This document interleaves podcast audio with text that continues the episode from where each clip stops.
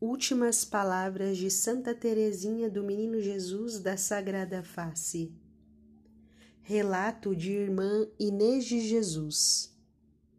30 de setembro de 1897. Quinta-feira, dia de sua preciosa morte. De manhã, eu a vigiei durante a missa não me dizia uma palavra. Estava esgotada, ofegante. Eu a adivinhava que seus sofrimentos eram inexprimíveis.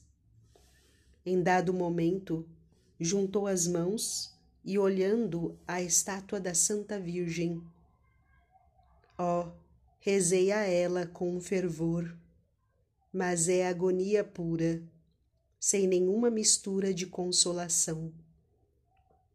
Disse-lhe algumas palavras de compaixão e afeto. Acrescentei que ela me havia edificado muito durante essa doença. E vocês? As consolações que me deram. Ah, são muito grandes. Pode-se dizer, sem exagero, que ela passou o dia todo sem um instante de repouso, em verdadeiros tormentos. Parecia estar no limite de suas forças, e, no entanto, para nossa grande surpresa, podia mexer-se e sentar-se na cama. Vejam, dizia ela, como tenho força hoje. Não, não vou morrer. Ainda vou viver durante meses e, quem sabe, anos. E se o bom Deus assim o quisesse, disse nossa mãe, você aceitaria? Começou a responder angustiada. Assim deveria. Mas, imediatamente, se corrigindo, disse com uma entonação de sublime resignação, caindo sobre os travesseiros: Aceito. Pude recolher estas exclamações, mas é impossível reproduzir a entonação. Não creio mais na morte para mim. Só acredito no sofrimento. Bem, tanto melhor. Ó oh, meu Deus, eu o amo, o bom Deus. Ó oh, minha boa Santa Virgem, vinde em meu socorro. Se isto é agonia, o que é então a morte? Ah, meu bom Deus, sim, ele é muito bom. Eu o acho muito bom olhando para a Santa Virgem. Oh, sabeis que estou sufocada. Para mim, se você soubesse o que é ficar sufocada, o bom Deus vai ajudá-la, minha pobrezinha, e isto vai acabar logo. Sim, mas quando? Meu Deus, tende piedade de vossa pobre filhinha, tende piedade. A nossa mãe. Ó oh, minha mãe, Garanto-lhe que o cálice está cheio até a borda, mas o bom Deus não vai me abandonar, é claro. Ele nunca me abandonou. Sim, meu Deus, tudo o que quiserdes, mas tende piedade de mim. Meu Deus, meu Deus, vós que sois tão bom. Ó, oh, sim, vós sois bom, eu sei. Após as vésperas, nossa mãe colocou-lhe sobre os joelhos uma imagem de Nossa Senhora do Monte Carmelo.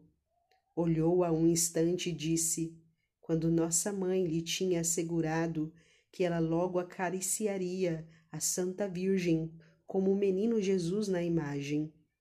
Ó oh, minha mãe, apresente-me logo a Santa Virgem, pois sou um nenê que não aguenta mais.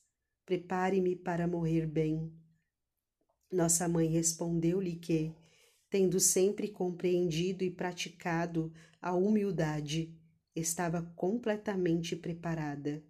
Refletiu um instante e pronunciou humildemente estas palavras: Sim, parece-me que procurei sempre só a verdade. Sim, compreendi a humildade do coração. Repetiu ainda tudo o que escrevi sobre meus desejos de sofrimentos. Oh, é bem verdade, assim mesmo. e não me arrependo de ter me entregado ao amor. Com insistência. Oh, não, não me arrependo, ao contrário. Um pouco mais tarde. Jamais poderia acreditar que fosse possível sofrer tanto. Jamais, jamais.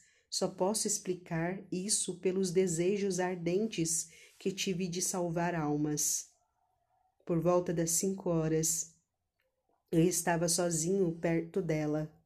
Seu rosto se transformou de repente e compreendi que essa era sua última agonia. Quando a comunidade entrou na enfermaria, ela recebeu todas as irmãs com um doce sorriso. Segurava seu crucifixo e olhava-o constantemente.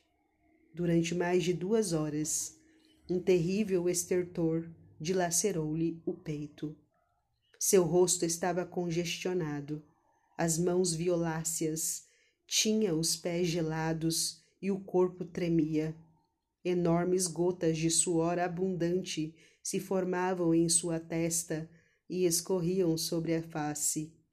A falta de ar ia aumentando sempre, e às vezes, para respirar, ela soltava gritinhos involuntários durante esse período tão angustiante para nós. Ouvia-se pela janela e eu sofria muito com isso. Todo um gorjeio de pitarroxos e outros passarinhos, mas tão forte, tão próximo e tão demorado.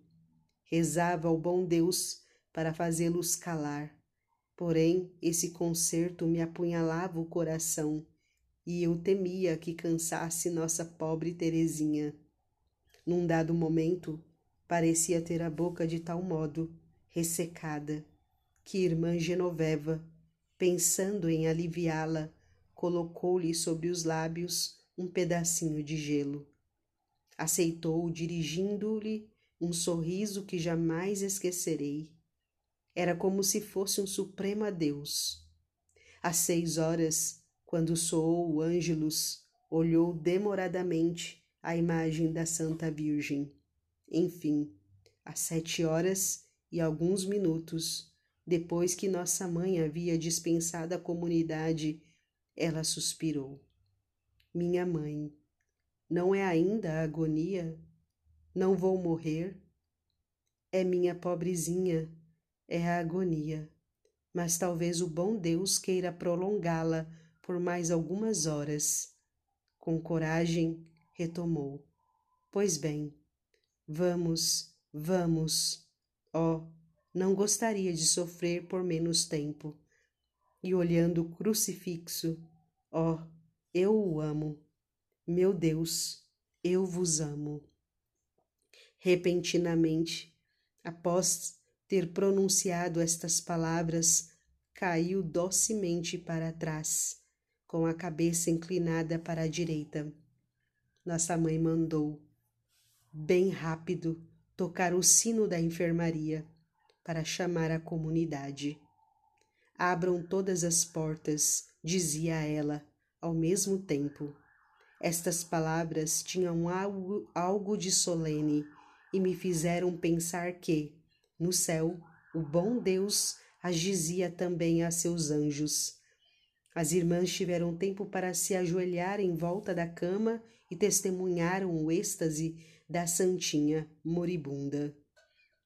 Seu rosto havia recuperado a tez de lírio que tinha quando gozava plena saúde. Seus olhos brilhantes de paz e alegria estavam fixos no alto. Fazia alguns lindos movimentos com a cabeça, como se alguém a tivesse divinamente ferido com uma flecha de amor e em seguida a tivesse retirado para feri-la mais uma vez. Irmã Maria da Eucaristia aproximou-se com um castiçal para ver mais de perto seu olhar sublime. À luz desse castiçal não apareceu nenhum movimento de suas pálpebras.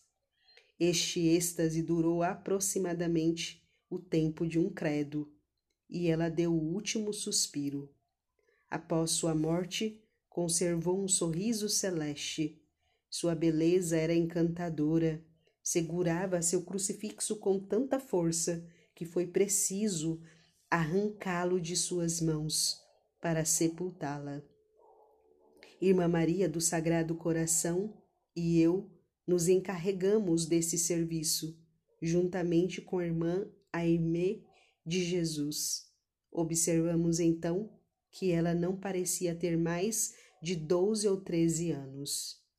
Seus membros permaneceram flexíveis até o sepultamento, segunda-feira, 4 de outubro de 1897. Irmã Inês de Jesus.